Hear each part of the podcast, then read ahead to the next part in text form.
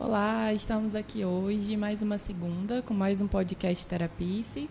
Lembrando que o podcast Terapice é um produto do Grupo Cidade em Foco, jornalismo digital. Trabalhamos no oferecimento de fisioterapia domiciliar nas áreas de ortopedia, neurologia, cardiorrespiratória, neuropediatria, geriatria, dermatofuncional, pré e pós-operatórios com a fisioterapeuta Cídia Gianni. Se você precisa de algum desses atendimentos, pode entrar em contato com a Cídia através do 991 17 7662. Também somos um oferecimento MAC Cursos, seu futuro começa aqui. Então qualifique-se na melhor, naquela que dá uma turbinada no seu currículo e vem com a MAC Cursos, na rua Estrela d'Alva, número 343, Raia do Sol. Qualquer coisa é só entrar em contato ali no 991615404. Ótica Mistal, a sua ótica aí na sua casa. Lembrando que se você ligar e disser que eu vi o anúncio da Mistal aqui no podcast Terapia, se você ganha 10% de desconto à vista no cartão. Pode ligar agora e falar com o Erasmo no 991774740.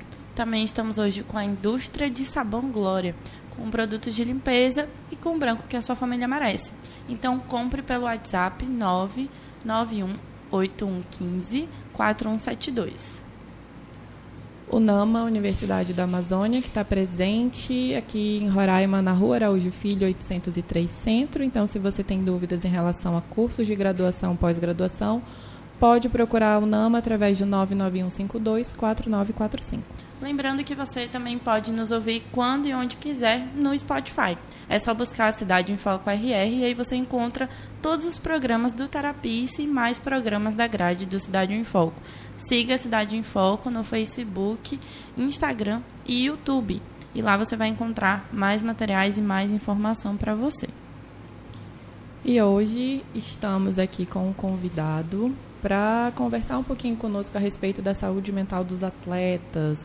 Então, essa semana nós tivemos uma grande repercussão depois que a esportista, né, a ginasta Simone Biles, ela acabou é, desistindo, né, abrindo mão de, de competir nas finais e trouxe em pauta ali que nós deveríamos nos preocupar também com a saúde mental. Então, que naquele momento ela iria priorizar o seu bem-estar, o seu equilíbrio emocional, devido às pressões, expectativas que ela vinha sofrendo ao longo dos treinamentos e até durante a pandemia, valorizando um pouquinho esses aspectos relacionados à saúde mental.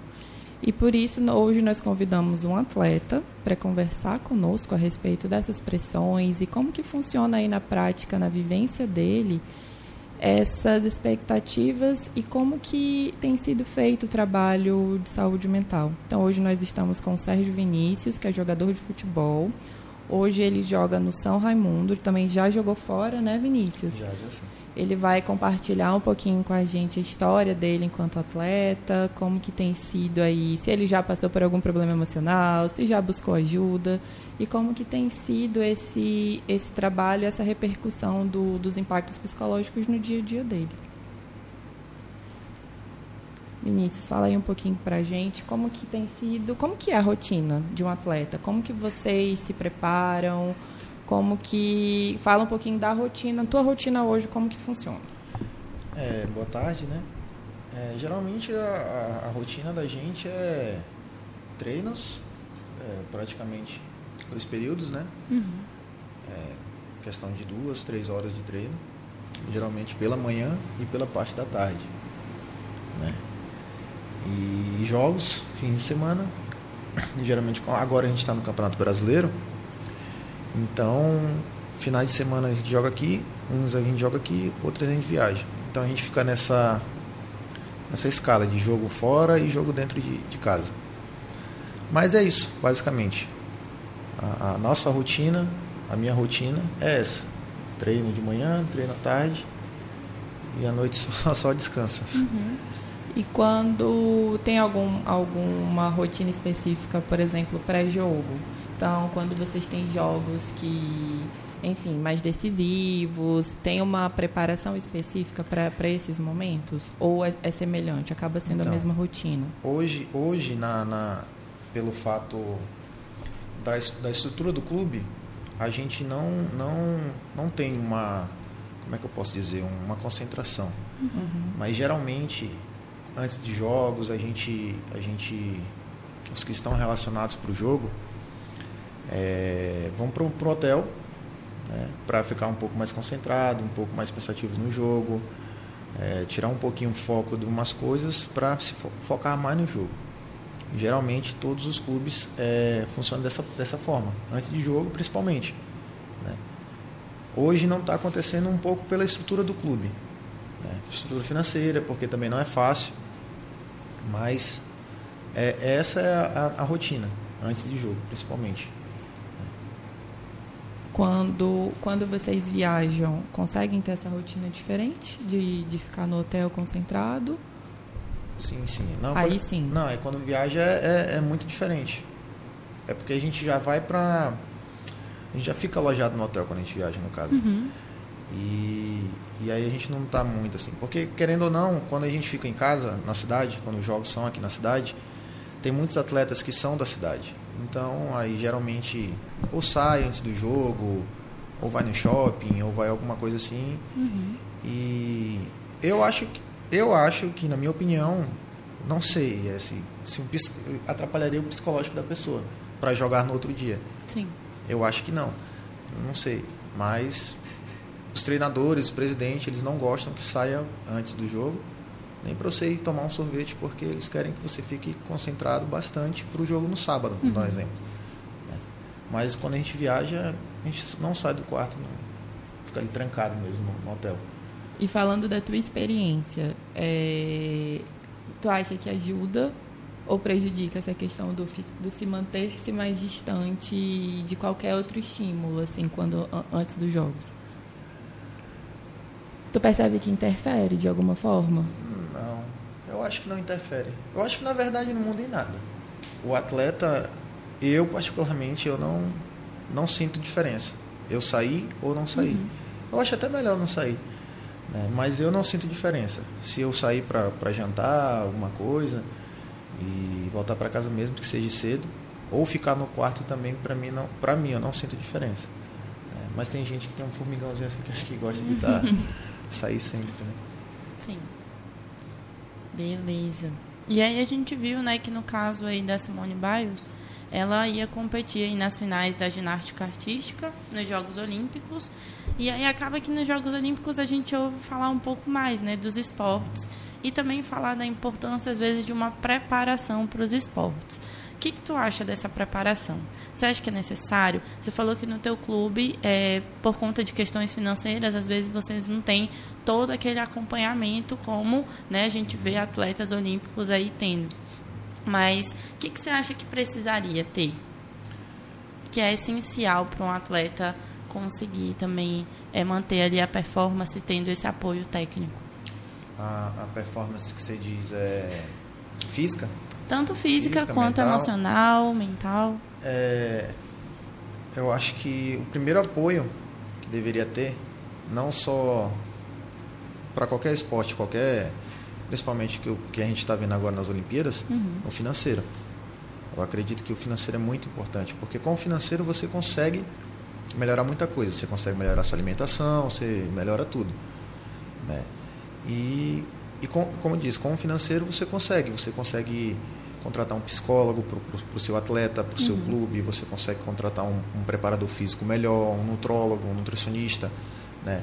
Eu acredito que o financeiro ele é muito importante.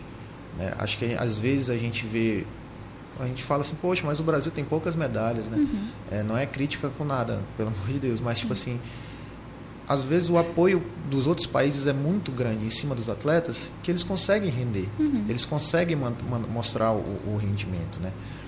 E, e é difícil, às vezes. Às vezes é muito difícil você, você participar e só você nadar sozinho, sem uma ajuda, sem, sem algo né, para te ajudar. Porque você está fazendo sozinho. Uhum. Né? E quando, eu acho que quando tem um financeiro, você consegue ter um suporte maior. Porque você vai se alimentar melhor, você vai ter algo, alguém mais para te ajudar. Né? Eu, eu penso no financeiro. Vocês acabam procurando também, por conta própria, esse tipo de apoio? Sim, Sim, é, é, eu, já, eu já fui várias vezes no, no, nutrólogo Uhum. por conta que, que às vezes o clube não tem situação, não tem condições financeiras.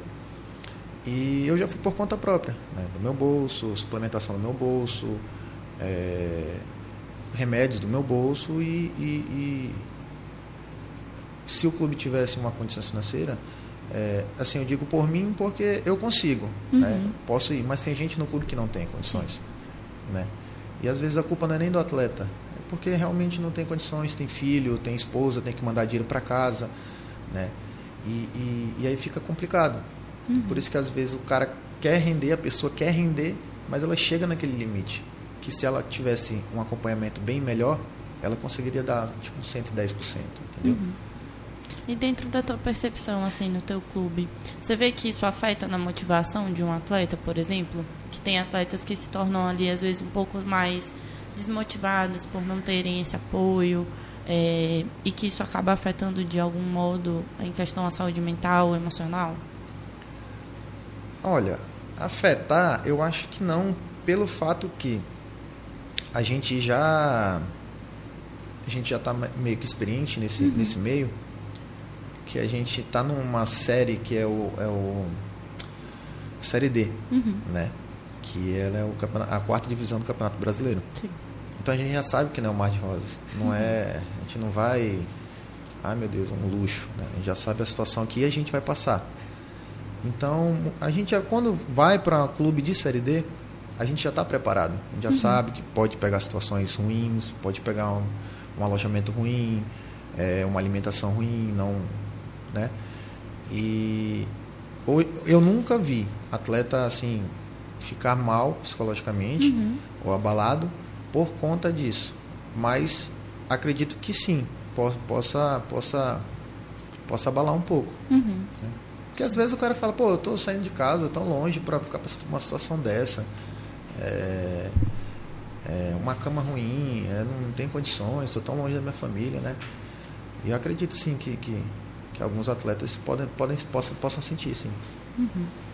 Mas não é aquela coisa assim do acei- se eu aceitei aquela proposta, eu sei mais ou menos o que esperar. Também não não é ali, vamos supor, se você recebe uma proposta, por mais que seja de, de um outro clube, também de série D, por exemplo, mas você entende ali mais ou menos a- a- o que que você vai encontrar ali em relação à estrutura no geral. Sim. Pode mudar em alguns aspectos, mas você já tem uma noção ali do que do que, do que esperar. Sim.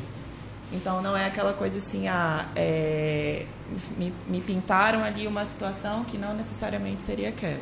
É, mas tem muitos clubes que acontece isso. De prometer não, algo e não, não cumprir para o atleta? Já, já sim, eu já fui para clube que não estou falando nem de financeiro, porque eu já passei por dificuldades assim que eu até falei pro rapaz, eu falei, cara, só me dá me dá um prato de comida e um local para me dormir. Não quero, não quero salário. Porque eu vi que a situação estava complicada. Mas aí quando eu, eu fiquei e eu vi que tipo assim tinha, tinha situações que não tinha nem às vezes é, não tinha mistura, né, que é a carne ou o frango, eu falei não isso aqui não é para mim. Não tenho, eu não tenho um psicológico para isso, para ficar aqui, porque eu já sou uma pessoa meio explosiva. E aí se eu ficasse ali eu ia surtar. Como como eu cheguei, acho que eu, na Coreia do Sul, quando eu fui para a Coreia do Sul, eu estava tão estressado com aquele país, com aquele lugar, que minha barba caiu assim. Eu perdi, fiquei sem sem ah, ficou um buraco assim na, na barba, né? E eu acredito que aquilo foi de estresse, porque eu estava tão estressado, tão pilhado com aquele local, que era todo dia estressado. Eu acordava estressado, botaram meu apelido de Eustácio lá do, do Coral de Concovarde. Cara, tu tá muito estressado, tem que relaxar. Eu falei, eu não aguento mais esse país, não aguento. Passou quanto tempo? Lá foi três meses. Quais eram as dificuldades assim que você enfrentou que você acha que mais Alimento, mais abalou? a comida. A alimentação, pra mim, tinha dia que eu não comia. Eu cheguei a perder 15 quilos lá. Cheguei a perder 15 quilos. E eu ficava vendo as pessoas comer. E eu ficava, pô, os caras estão comendo, por que, que eu não como? Eu não conseguia comer de jeito nenhum. É, mas eu perdi 15 quilos lá. Conseguiu manter o teu padrão, por exemplo, de rendimento? ou não? Ou percebeu que de certa forma afetou? Não, eu consegui manter. Uhum. Eu consegui manter. Só que era muito estresse. Eu estava muito nervoso. Ninguém podia falar nada comigo, que eu já estava num. Uma, era qualquer, qualquer coisinha que falasse era uma faísca para discutir ou falar alto. Eu já estava bem estressado ali. Sim. E eu não suportei mais. Eu pedi para vir embora mesmo. Foi, foi a situação mais complicada que tu vivenciou em relação à a, a, a, vida de, de atleta? Tu teve que lidar aí com um fator emocional que talvez tenha te impactado tanto? Porque, claro, né, quem acompanha a gente já sabe, a gente falou nos programas anteriores justamente sobre, sobre os, os sinais, né, os sintomas do estresse e como ele impacta no nosso físico. Tanto uhum. que a uhum. gente trouxe né, uhum. uma pessoa que, que veio para falar justamente sobre essa parte de cabelos, enfim, que é um, um dos nossa pele, enfim, sistema capilar no geral que mais se afeta. Mas eu não sabia não que caía. Quem falou foi meu barbeiro que falou que isso era é, estresse. É. Mas e nesse, nesse episódio que a gente conversou, é, a gente percebeu que é, fatores relacionados à pele, algumas alergias na pele, é, às vezes a pessoa cutuca ali a pele também por ansiedade. Uhum. A queda de cabelo é muito comum quando a pessoa está num momento muito estressante. E aí, claro, a queda do cabelo em si mais comum nas mulheres, né? Mas nos homens muito comum também a questão da barba. É. Ou seja, e, e tem reflexo do estresse. que a gente vê que o cabelo está baixinho e que tem as falhas ali em pontos específicos da cabeça. Isso aí também está relacionado. É, acho que a, a, mais complicada mesmo foi essa, na uhum. Coreia, que eu fui. E o país é maravilhoso. O país é mais com a situação da comida, eu acho que acredito, saudade eu não acho que pelo fato de eu, de eu sempre viajar desde muito cedo, uhum. desde os 15 anos eu viajo, né, vou para fora assim sozinho, eu não tenho mais muito essas coisas com saudade, né, assim, uhum. de pai e mãe, é porque eu acredito que que meus pais já já venceram na vida, já já conseguiram almejar e eu tenho que ir atrás dos meus sonhos, né? Sim. Mas acho que foi. Foi Coreia e Manaus mesmo, que eu passei por, por difícil. Manaus eu tive que dormir no chão. Dormir no chão. Tem um problema de hérnia. E aí eu. Mas só que Manaus eu fiquei só uma semana. Eu não uhum. suportei. Que pertinho, né? Sim. Eu falei, não, vou pegar um ônibus, eu vou embora. E, e como a vida de um atleta começa muito cedo, né? Uhum. É, a gente estava vendo também que nos Jogos Olímpicos a nossa atleta da ginástica brasileira, né, a Rebeca Andrade, ela foi morar com o treinador dela quando ela tinha seis anos. Então ela prefer... a mãe preferiu que ela morasse lá como treinador para que pudesse treinar constantemente e era o treinador e a esposa dele que cuidavam dela e que cuidam praticamente até hoje, né? Então assim, como a vida começa cedo e acaba tendo que enfrentar algumas dificuldades também muito cedo, Sim. né? Você falou que você começou com 15 anos. 15. Uhum. Primeiro, acho que 2015. Fui para fui para São Paulo. Uhum. É, é, difícil, né? Uhum. Você com essa idade, 15 anos é muito novo ainda, né? Apesar de estar ali na fase da adolescência, já quase indo para a fase adulta, você eu particularmente eu sofri bastante. Uhum. Eu sofri bastante porque eu era muito apegado à minha mãe.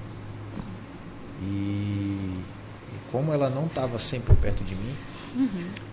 é, era complicado. É, eu sofria. É, toda vez eu pensava em desistir, de vir embora, eu queria desistir, queria desistir. É, cheguei a ficar depressivo. Mas depois de um tempo, eu fui começando a entender que eu tinha que viver né, a vida, porque infelizmente era o que eu estava escolhendo para minha vida. Né? É o que eu estou escolhendo para minha vida, é ficar longe de quem eu amo, se é um sonho, então tem que ter as escolhas, né? Tem as consequências das escolhas. Mas é difícil, é difícil. Uhum. Pra... E nesse momento que tu estava aí nessa fase, que sentia mais triste, talvez aí mais depressivo, tu conseguia conversar com alguém sobre isso? Ou sentia que os clubes de certa forma eles tinham esse preparo para acolher porque eles são muito jovens né geralmente são muitos jovens que vão de diversos locais diferentes todos nessa faixa etária aprendendo ainda a lidar com essa questão das emoções ou ficar longe da família é, pela, pelos clubes que você passou. Isso, é, obviamente, que vai depender de ser adolescente, porque às vezes o adulto também vai passar por isso. Percebeu que em algum lugar tinha esse acolhimento, no sentido de ter alguém disponível para que pudesse acolher esses sentimentos, ou era muito aquela coisa assim, ah, foi isso que você escolheu, engole e vai e trabalha e treina e, e continua? Não, não. É, é, graças a Deus, quando eu passei por essa fase, eu, tinha, eu tava com 16, eu tava jogando no, no Santa Cruz de Recife. Graças a Deus tinha psicóloga lá. Uhum. E ela conversava comigo toda sexta-feira. E, e ela sempre fazia um, umas dinâmicas né, com a gente lá para até distrair, né? Porque uhum. era muito, é, é, é muito complicado para você ser até porque é muito. Todo dia você fazer aquela mesma coisa, aquela mesma coisa, você acorda, sete horas, vai tomar café, vai pro treino, vai, é muito monótono, uma rotina uma muito rotina, fixa, né? isso. né? E aí ela sempre fazia uma coisa diferente com a gente, fazia uma brincadeira. Né? E às vezes tem uma, um cara no, no, no, no, grupo que você trabalha que você não fala muito, ele é mais do, do, jeito dele. E assim, você vai pegando amizade com as pessoas que você não conhece. Nessa época foi bom para mim porque ela estava lá, mas eu acredito que se eu não tivesse num clube estruturado, acho que ia ter sentido mais. Mais. Impacto, né? Bem mais. Então você tem as duas experiências, né? Uhum tanto de um clube com uma estrutura maior, Sim. quanto de um clube que enfrenta mais dificuldades por falta ali de, de patrocínios, né, de incentivo financeiro. Me conta como como que tu vê a diferença? Você acha que é muito muito drástica assim a diferença ou não? Não. Uhum. Drástica não, mas tem diferença. Uhum. Tem diferença porque é, acredito que se a gente tivesse um acompanhamento é, tanto psicológico, tanto um financeiro até melhor, o rendimento eu acho que seria melhor. Porque assim, é complicado você vir para um, como é que eu posso dizer? O campeonato estadual, aqui o Roraimense, uhum. falando de campeonato Roraimense, ele é três meses de campeonato. É, tem, clube, tem clubes aqui no estado que é só três meses de campeonato e acabou. Uhum. E não tem condições financeiras nem de pagar salário às vezes, nem um salário mínimo. Né? Então, o nosso clube, no caso, a gente está em campeonato até hoje, porque a gente foi campeão estadual. E quando você é campeão estadual, você ganha direito à vaga da Copa do Brasil, que uhum. é em uhum. janeiro, e do Campeonato Brasileiro, que é o que estamos participando hoje. Né? E aí, às vezes, você vem, você vem jogar, eu digo mais as pessoas de fora, né? Mas eu me ponho no meio porque eu já saí daqui para jogar em outros clubes que têm a mesma condição que o uhum. São Raimundo. E, eu, e você sair de casa, você, poxa, eu vou trabalhar seis meses somente. E o outro semestre, como é que eu vou viver? Como é que eu vou mandar dinheiro para minha família? Eu penso muito pelos meus amigos, né? Porque ele fica assim, como é que eu vou mandar dinheiro para meu filho? Eu tenho três filhos, eu tenho uma esposa. Já ouvi amigos meus do clube é, da, da esposa falar que vai separar porque não aguenta mais, porque quer que ele fique perto, quer que o filho sente falta.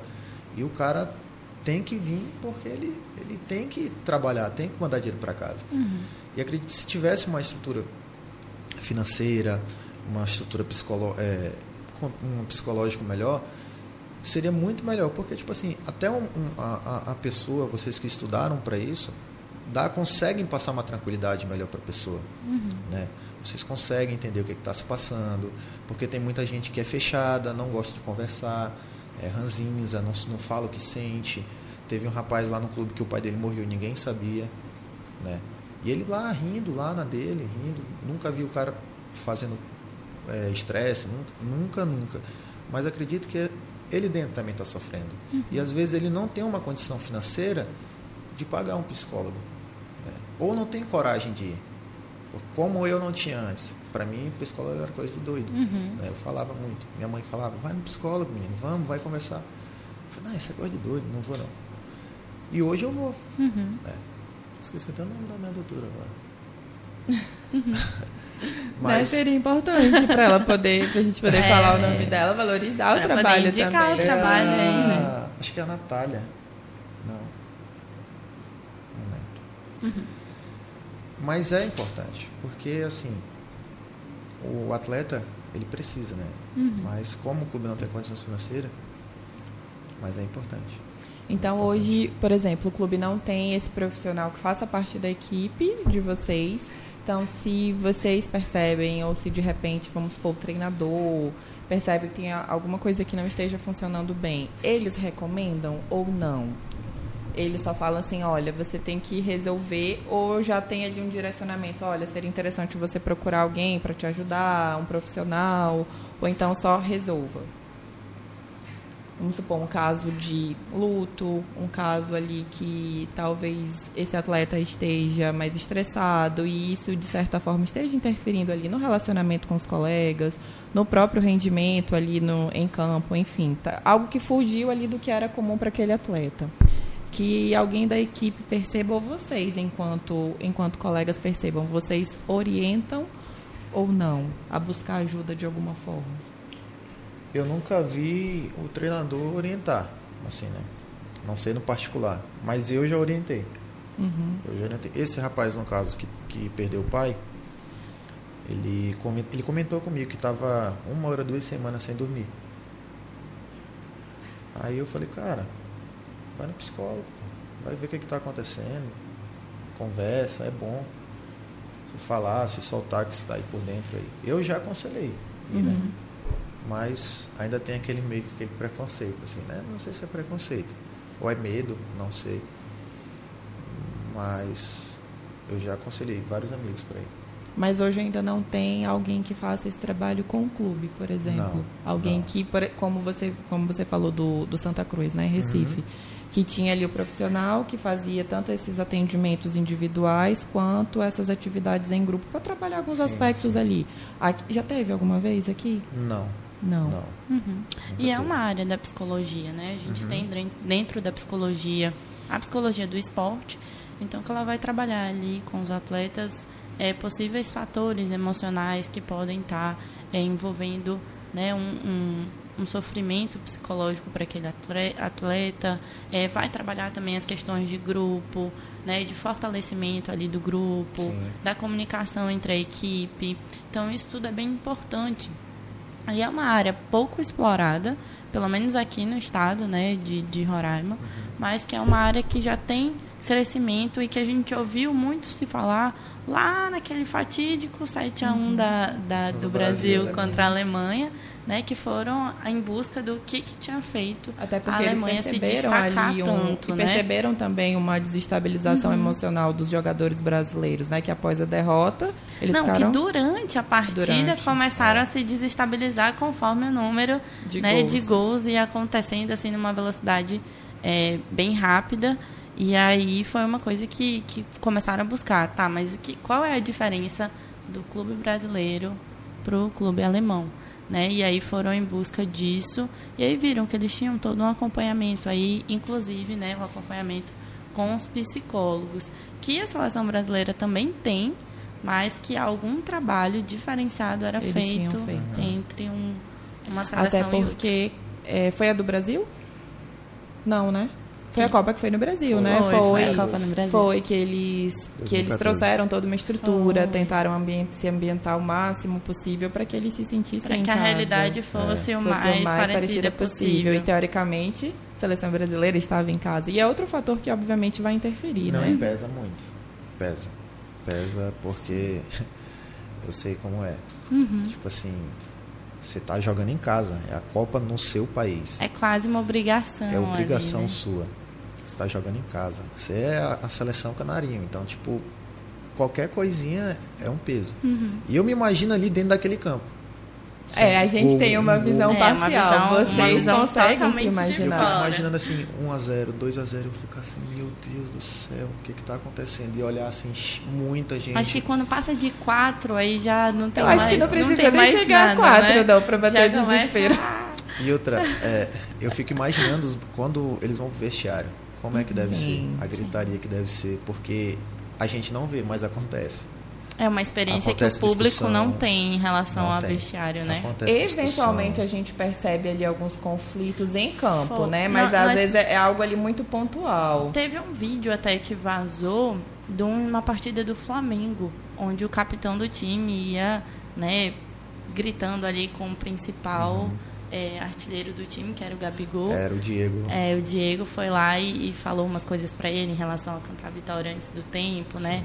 E aí acabou gerando ali um, um, atrito que a gente viu que ele estava bem explosivo. Uhum. E aí foi um, um, uma préviazinha do que deve acontecer dentro Não, de um, os de um bastidores é dentro de um vestiário, ainda mais quando uma situação dessa, caso de perder ou Uhum. discussão mesmo, porque é normal. Sim. É, é- Uma é cobrança ali pesado. do que poderia ter sido feito ou não, vamos pôr no intervalo aí, né, do- de um tempo para o outro. E aí a gente entra em outro ponto também, que é a questão do lidar com as frustrações quando vem as derrotas, né? Não, sim. Como que é para vocês, atletas, vamos supor, essa situação? Terminamos o primeiro tempo perdendo, temos aí, vamos supor, uma possibilidade ainda. Como que é essa conversa? Como que vocês se apoiam ou se cobram? O que que vocês utilizam aí dessa estratégia para tentar reverter essa situação e automaticamente se motivar e render melhor e reverter isso? Então, a gente tenta manter a calma, né? tentar tranquilizar. Mesmo que, que seja um placar que a gente vê que é irreversível, a gente tenta manter a calma e tenta fazer O que der. acontecer. Foi o que ó, aconteceu comigo, acho que tem uns três finais de semana. É, eu tava num jogo, eu tava, eu tava, eu tô um pouco fora de forma, né? E o meu treinador sempre me pede, tu, tu é bom jogador, eu só quero que tu perca mais 3 quilos, 5 quilos, tranquilo. O, o zagueiro titular machucou, eu tive que entrar no, no lugar dele, só que ninguém confiava em mim. Não pelo fato de eu não saber jogar, porque eu tô abaixo, um pouquinho do peso, acima do peso. E joguei. Joguei bem, joguei bem, porque eu na minha cabeça eu fiquei, eu vou jogar e pronto, eu sou bom e acabou. Só que aí eu fiz um pênalti. No que eu fiz o pênalti, todo mundo veio, calma, tranquilo. E eu na minha cabeça, eu fiz o pênalti, tá bom, vai fazer o gol, o meu time vai virar o jogo, não tem problema. Fiz o pênalti, acontece, é, é- é erro. E eu fico pensando, se eu, se eu ficasse me martirizando, caramba, eu fiz o pênalti, oh meu Deus do céu, a torcida vai me criticar, meu treinador não vai me botar mais para jogar, eu tenho a certeza absoluta que eu não tinha mais jogado bem o jogo. E depois que aconteceu o pênalti, tomamos o gol, claro, e mas eu continuei jogando bem, continuei bem, bem. Parecia que eu não tinha feito nada de errado. E aí a gente conseguiu virar o jogo. Então eu tive o autocontrole. Mas tem jogador que não tem. Tem jogador que se abate, fica para baixo. É, é que nem um capitão, o nosso capitão do time, ele sempre fala: tem jogadores e jogadores que você não pode xingar, você não pode falar alto, porque Sim. ele, se- ele, se- ele, se- ele, se- ele, se, você, ele pensa que você está criticando ele, né? Acaba ali levando pro, muito pro Isso. pessoal, né? E tem jogadores que não, você pode xingar, pode pilhar, que o e às cara vezes joga precisa, mais ainda. né? Que vai render melhor dessa forma. Justamente. E, e às vezes até questões pessoais podem influenciar ali, né? Uhum. Também para uma é pessoa verdade. e interferir nesse, nesse momento. Ó, o nosso bate-papo tá bem, tá bem legal. Eu não tô tá- conseguindo acompanhar hoje, tô sem internet. É, Não conectou. mas, mas nosso bate-papo tá bem, tá bem bacana, Então. mas nós precisamos dar os nossos recados aí. Sim, então lembrando que o podcast Terapia é um produto do Grupo Cidade em Foco, jornalismo digital. Trabalhamos hoje no oferecimento de fisioterapia domiciliar, nas áreas de ortopedia, neurologia, cardiorrespiratória, neuropediatria, geriatria, dermatofuncional, pré e pós-operatórios com a fisioterapeuta Cídia Gianni. Você pode entrar em contato com a Cídia através do 99117 7662. Também somos um oferecimento de MAC Cursos, seu futuro começa aqui. Então qualifique-se na melhor, naquela que dá uma turbinada no seu currículo e vem com a MAC Cursos. Fica ali na rua Estrela d'Alva, número 343 Raia do Sol, e o telefone para contato é 991615404. Ótica Mistal, a sua ótica aí na sua casa. Lembrando que se você ligar e disser que ouviu a Mistal aqui no Terapice, você ganha 10% de desconto à vista ou no cartão. Ligue agora e fale com Erasmo no 991774740. Diga que ouviu no Terapice e solicite seu desconto. Indústria de Sabão Glória, com produtos de limpeza e com branco que a sua família merece. Então compre pelo WhatsApp 95981154172. O NAMA, Universidade da Amazônia, que está presente aqui em Roraima, na rua Araújo Filho, 803 Centro. Então, se você tem dúvidas em relação a cursos de graduação, pós-graduação, pode também entrar em contato com a UNAMA através de 991524945. Lembrando que em breve o NAMA com novas instalações. E lembrando que você pode nos ouvir também quando e onde quiser no Spotify. É só buscar a Cidade em Foco RR no Spotify e conferir todos os programas da grade do Cidade em Foco. Além disso, você pode seguir o Cidade em Foco nas redes sociais, Instagram, Facebook e YouTube. E também pode seguir o Terapice que é o nosso projeto. Eu e Cássia temos um projeto onde a gente fala um pouquinho nas nossas redes sociais sobre saúde mental, faz algumas lives também. É, já fizemos uma live sobre psicologia do esporte, né? Verdade. E aí tem lá, quem quiser Tá conferir, é só seguir no Instagram e Facebook Terapice RR.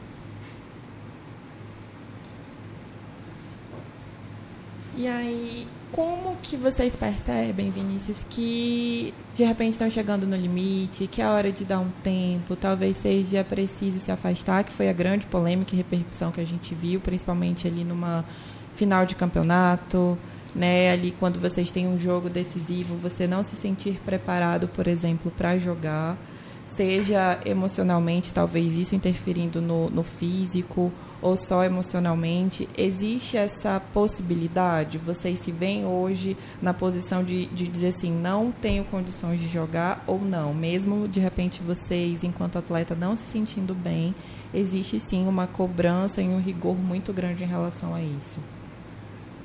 É, eu, eu particularmente, eu não sei né, da, da, da vida da atleta, mas eu, quando eu tô no campo, eu esqueço tudo.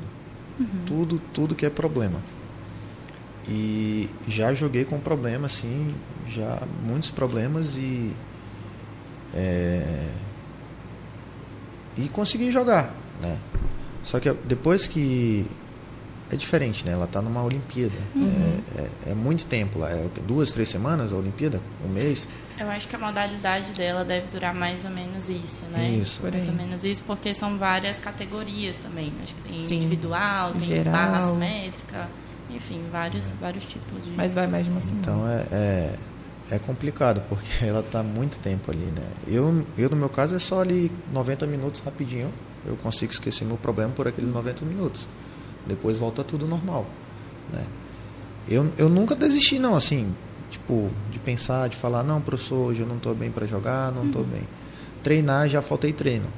Já faltei treino por não estar bem, porque eu sei que se eu, se eu fosse treinar, eu ia acabar descontando em alguém, né? E já pedi para não treinar. Mas jogo não. Jogo eu sempre tô. Eu É. acho muito importante, assim. E eu acho que tem uma cobrança mundial em cima de alguns atletas específicos, como é o caso da Simone Biles, né, que ela é considerada a maior ginasta né, do, do mundo. Então era cobrado que ela tivesse esse desempenho também nas Olimpíadas. Acho que foi um pouquinho também do que aconteceu com Gabriel Medina, né, que já Sim. ganhou tantas vezes o Mundial de Surf, e aí todo mundo acreditava que ele seria o campeão e acabou que foi outro brasileiro, né, que, que, que venceu. E ele acabou não conquistando nenhuma medalha. Uma cobrança menor, né? E é o, é, é o paralelo que, te- que eles têm feito muito em relação a, a você se sentir bem, a você se divertir, enquanto você trabalha, né? Enquanto você compete, que foi a comparação que eles fizeram com a Raíssa, a do, do skate. É, né, que ela se divertia enquanto, obviamente, não tinha ali o peso da cobrança, talvez não se tivesse tantas expectativas em relação a ela, que agora provavelmente nas próximas Olimpíadas sim. isso já vai mudar também, então a gente vai conseguir também fazer essa essa comparação de como vai ser esse rendimento dela aí com quatro anos de muito holofote, muita cobrança também. E foi outro ponto que a, a Rebeca, que ganhou a medalha de ouro na, na, na última, né? Na, Uhum, na ginástica. na ginástica. Que ela disse que ela também teve essa preparação emocional para conseguir lidar também com essas cobranças. Então, talvez ela tivesse com um equilíbrio muito maior, talvez para lidar com um rendimento que não fosse tão bom, né? Que a gente começou a perceber que foi onde a Simone Biles ela se desestabilizou um pouco.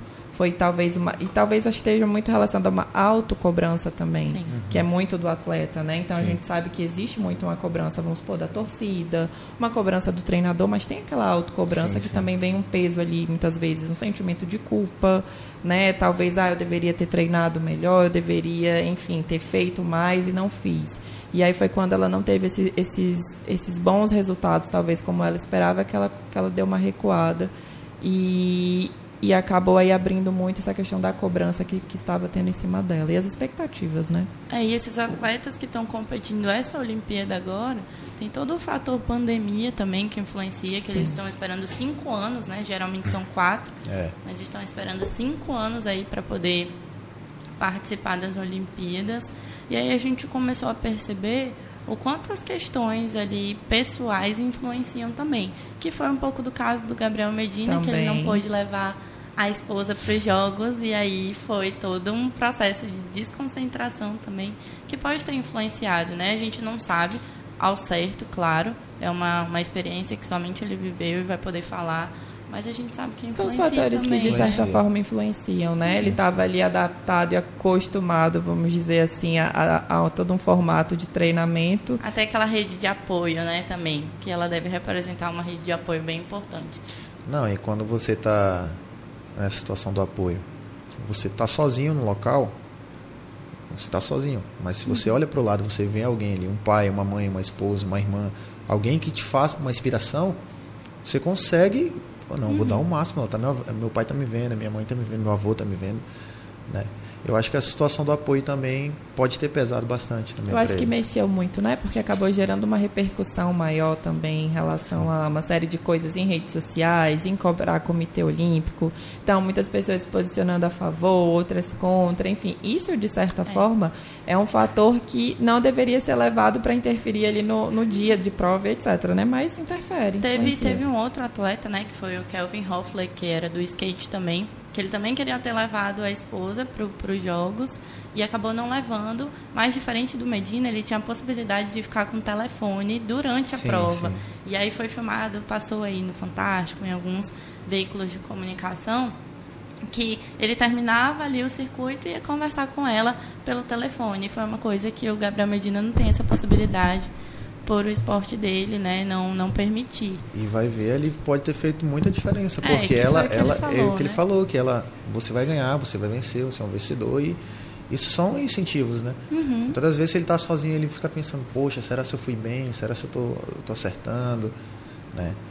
E aí com o telefone, né, a pessoa uhum.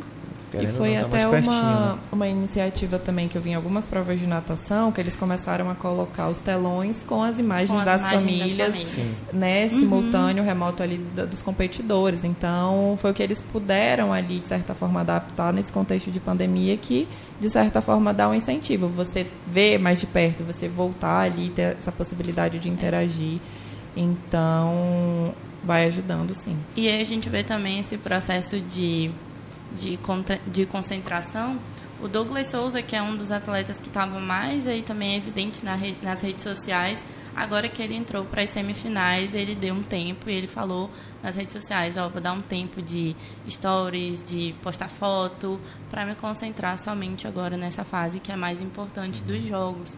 Então, assim, como os processos de concentração, como as redes de apoio, elas são importantes para os jogadores. A gente teve também o Bruno Fratos, que que beijou a esposa, né, que é a treinadora dele lá na, na Olimpíada. Então, o quanto que a rede de apoio faz também muito, é, muita diferença né, para qualquer, para qualquer atleta, que foi uma coisa aí que tu enfrentou, né, quando você saiu aí nos 15 anos para poder viver. Eu o, acredito o que se eu tivesse ido com, com, com a minha mãe uhum. ou meu pai, eu acho que eu teria conseguido chegar bem mais longe. Um exemplo mesmo é o Thiago Maia. Quando ele foi, quando ele foi para São Paulo, uhum. ele não foi sozinho. Ele foi acompanhado. Depois a mãe dele foi para lá. Uhum. E ficaram juntos. Querendo ou não, é, é sua mãe tá ali perto. Sua mãe para dar um apoio, para puxar sua orelha, para você não fazer besteira. Porque você no mundo, 16 anos, sozinho no mundo, é muita coisa uhum. para você viver. Sim. Entendeu? Então, quando você tem alguém ali para lhe apoiar, para dar conselhos, né? Porque quando você está só, você pega conselho de todos os lados. Uhum. Conselho errado, conselho certo. E muitas vezes conselhos de outras pessoas que estão vivenciando as mesmas situações, os mesmos conflitos, as Justamente. mesmas dúvidas. Então, assim, olha, eu fiz, deu certo, vai lá, mas não necessariamente vai dar uhum, certo. Né? E aí é quando a gente percebe a importância de realmente ter um profissional nesses clubes, principalmente que recebem os adolescentes, porque é muito isso. Às vezes é preciso é uma orientação. É. é um puxão de orelha que naquele momento pode funcionar. Uhum. Ou incentivo, né? Muitas vezes não persista, você tem um potencial, isso é temporário, que você vai estar sozinho, então daqui a pouco você tem a possibilidade da sua família vir mais vezes, você ir mais vezes. Então, às vezes é isso que ele precisa ouvir, mas que não tem naquele momento e que acaba que impacta. Uhum. E ter pessoas de referência também, também. né? É igual uhum. a gente quando é criança vai para a escola, o professor ele vira quase ali uma uma referência principal. E às vezes um, um treinador né, não está tão preparado para acolher essas demandas emocionais. Então ter essa, essa outra referência aí para um apoio emocional também é importante. É, na, na, época que eu joguei no Santa, tinha muito, tinha um atleta. Hoje ele está no Santos, se eu não me engano. Uhum. Ele, ele desistiu umas três vezes. Umas três, que ele era de lá? Uhum. Era da favela lá do, do, do, do Recife, ali da, do Arruda. Ele desistiu umas três vezes. Tipo assim, e o treinador ia atrás dele, o treinador com a psicóloga. Não, vem, cara, isso é bom. Você vai, se você, se você largar isso aqui, você vai entrar nas drogas. Que ele já morava na favela, já uhum. era trombadinha na favela lá. E aí hoje o cara venceu, pô. Uhum. Tá rico, rico, rico. Por quê? Teve alguém que persistiu com ele. Porque se. Ah, vai para lá, então quer ir embora, vai. Não, Mais mas um, né? persistiram. Né? É, e, e, é outro ponto, né, que eles levantam muito essa questão do, do esporte enquanto uma iniciativa social, uma, uma possibilidade de um futuro para muitos jovens, para muitas crianças, e que diversas vezes não tem esse investimento financeiro que pode dar essa estrutura muito melhor para que os clubes consigam receber Sim. mais pessoas, né? Uhum. E foi até um ponto que foi muito divulgado também nas redes sociais que a Raíssa, quando voltou para o Maranhão, disse que não ia tirar foto com nenhum dos políticos, porque diversas vezes, quando o pai dela foi pedir uma ajuda de custo, uma ajuda financeira, não teve. Eu faria mesmo. Uhum. Então, assim, né? É, e é um pouco do que a gente vivencia aqui, porque o nosso esporte ele não é tão valorizado, é muito na questão individual. A gente Sim. não vê um uhum. apoio para os clubes. Tanto que, nossa, né, aqui compete, vamos supor, apenas Série D, mas por que, que não vai mais para frente? Por que, que não tem essa possibilidade? Porque muitas vezes não tem esse investimento. E foi o quê? Um pouquinho antes da pandemia, vocês fizeram um jogo na inauguração do... Do Canarinho. Do Canarinho, né? Ah, não, ali foi é com... faltou aparecer o presidente. Uhum. E aí a gente viu ali muito uma festa, né? E... e depois é esquecido. Não, mas né? ali foi só, o, só um só um negócio ali mesmo, só para reentregar o canarinho mesmo, uhum. porque depois. Porque que isso permanecesse, então, né? Justamente. E não só para o São Raimundo, mas para os outros clubes também. Né? Porque às vezes falam assim, poxa, a, a Federação Roraimense era a última no ranking. Uhum. É, da, da, era a 27 Hoje não é mais, não é falando, mas tipo assim, graças ao São Raimundo, porque a gente tem uns três ou quatro anos que a gente está fazendo uma sequência de campeonato bem demais. E aí, fico, eu, às vezes eu me perguntava, por que, que a federação é a última? Por que, por que, que o campeonato roraimense ele é tão abaixo assim? Uhum. O estadual, que eu digo. Uhum. Porque não tem um investimento. Não, não vem um investimento para os clubes. Manaus, o governo dá, deu, acho que se eu não me engano, dá 300, 300 mil para Manaus, alguma, uma tabela. O clube que mais recebe dinheiro lá é o Manaus porque está na Série C. Uhum. Mas os outros clubes, todos os clubes ganham ajuda do governo. Uhum. Né? E é aí que eu falo, a, a, a ajuda financeira. A ajuda financeira para você o quê? Você dar uma alimentação melhor para o seu atleta, dar uma consistência melhor, poder contratar um psicólogo, ou fazer uma parceria com um dentista, alguma coisa assim, entendeu? E aqui não, não tem. Não tem. É, e assim, Esse... e pode ser um, um, trabalho que pode ser iniciado, né? Como a gente sabe, tem diversos profissionais que, inclusive, muitos estudaram, cursaram psicologia, cursaram educação física, que teria a possibilidade de desenvolver um trabalho, mas que nem sempre é possível você fazer uhum. isso voluntariamente, né? Mas que seria uma, uma provavelmente vocês sentiriam a diferença, porque talvez nem todos os atletas tenham tido a oportunidade de jogar fora como você jogou, e, e conseguir fazer essa comparação de um clube que tinha um profissional, que sim, ele pôde, pôde te auxiliar nos momentos ali em que você estava mais vulnerável emocionalmente, que teve a possibilidade de buscar um atleta que quis desistir e retomar ali, né, a, a enfim, os jogos e seguir a carreira. Então, como um, um, clube que não tem, e às vezes não tem, não porque não acredita no trabalho, mas muitas vezes porque não tem a possibilidade de fazer uma contratação. Então, obviamente além dos outros profissionais, que aí a gente sabe que é uma equipe multidisciplinar, né? E uhum. não, não apenas, né, gente, obviamente a gente está falando hoje da saúde mental, mas as outras, as outras áreas também a gente não tem como separar. Uhum. A gente enquanto indivíduo, então tem que contemplar todas elas. Sim. É, e aí, né, acho que assim, para a gente começando a finalizar o nosso papo, é, a gente vê o quanto que, por exemplo, uma atleta como a Simone, que é muito, muito conhecida, né, vira aí um tema de discussão sobre saúde mental né? E, e os atletas e o esporte em si. Mas a gente tem pessoas aqui também do, do nosso país que passaram por situações parecidas com a dela, que não conseguiram passar por uma Olimpíadas, que é o caso do Bruno Fratos também, que é um nadador olímpico aí brasileiro que ganhou é, a medalha de bronze nos 50 metros livre, né? E aí ele também passou por um processo de depressão. Então, assim, a, a Olimpíada de 2016, que foi no Brasil, ele não conseguiu competir porque ele estava depressivo, né? Ele não conseguia treinar, ele não tinha forças para isso, ele estava num estado deprimido muito muito intenso porque ele havia perdido as Olimpíadas anteriores, Diego né? Hipólito também. Sim, Já também. o livro dele, é, é bem, ele conta da vida dele. Uhum. É, é. Sim. Teve umas, umas. Eu já passei por umas coisas assim. Que tinha dia que eu não falava, ó, não vou treinar hoje. É, ligava pro meu treinador e falava, ó, não vou treinar hoje não. Uhum. Ele, por quê? Não, não, não tô me sentindo bem. Só que tem um, um amigo meu no clube, que ele é muito amigo meu. Inclusive eu fico aí com ele no quarto, nas viagens, é, eu e ele no quarto. Aí eu mandei mensagem pra ele, eu falei, cara, eu não tô bem.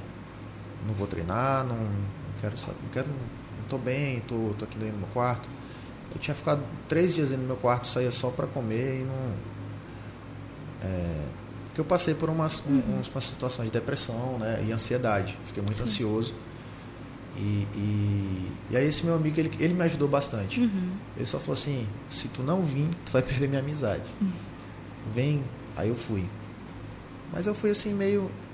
Ele chegou, cara, vem, porque aqui tu, tu se diverte, tu vai sorrir, tu vai estar. Então é o que eu digo, se, se ele não tivesse tipo, insistido com o jeito dele, né? Uhum. Óbvio que provavelmente ele não deixaria de ser teu amigo, Não. mas foi o que ele utilizou É. ali naquele momento. Olha, não vou mais falar contigo. Aí a gente, poxa, né? Vai que. Aí, se ele tivesse desistido, né? Acho que não sei. Mas. Porque quando a gente tá com a, com a mente assim, vulnerável, Uhum. A gente tá dizendo vulnerável, a gente pensa muita besteira. Às vezes você tá só e você pensa, cara, por que, por que, que eu tô vivo? Porque, né?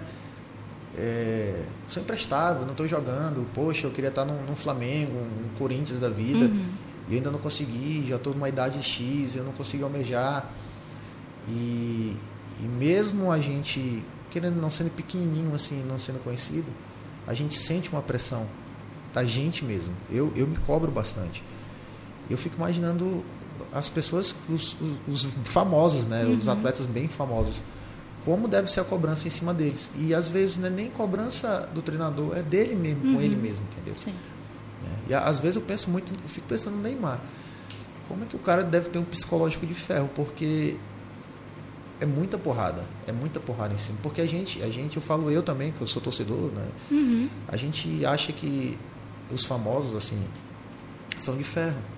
São super-heróis, é, tem, não, não, não sofre, não tem problema. Mas eu fico pensando assim, são pessoas que tem que ter o psicólogo de ferro mesmo, Uhum. porque é complicado.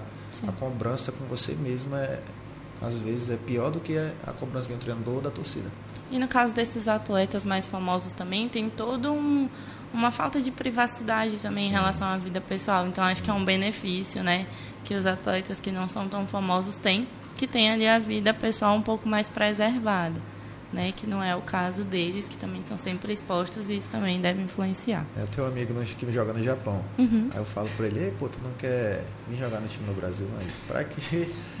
Aqui eu tenho a paz, ninguém me conhece. Aqui eu saio com a minha mulher, vou na churrascaria, como tranquilo, Tranquilo, ninguém me né? perturba.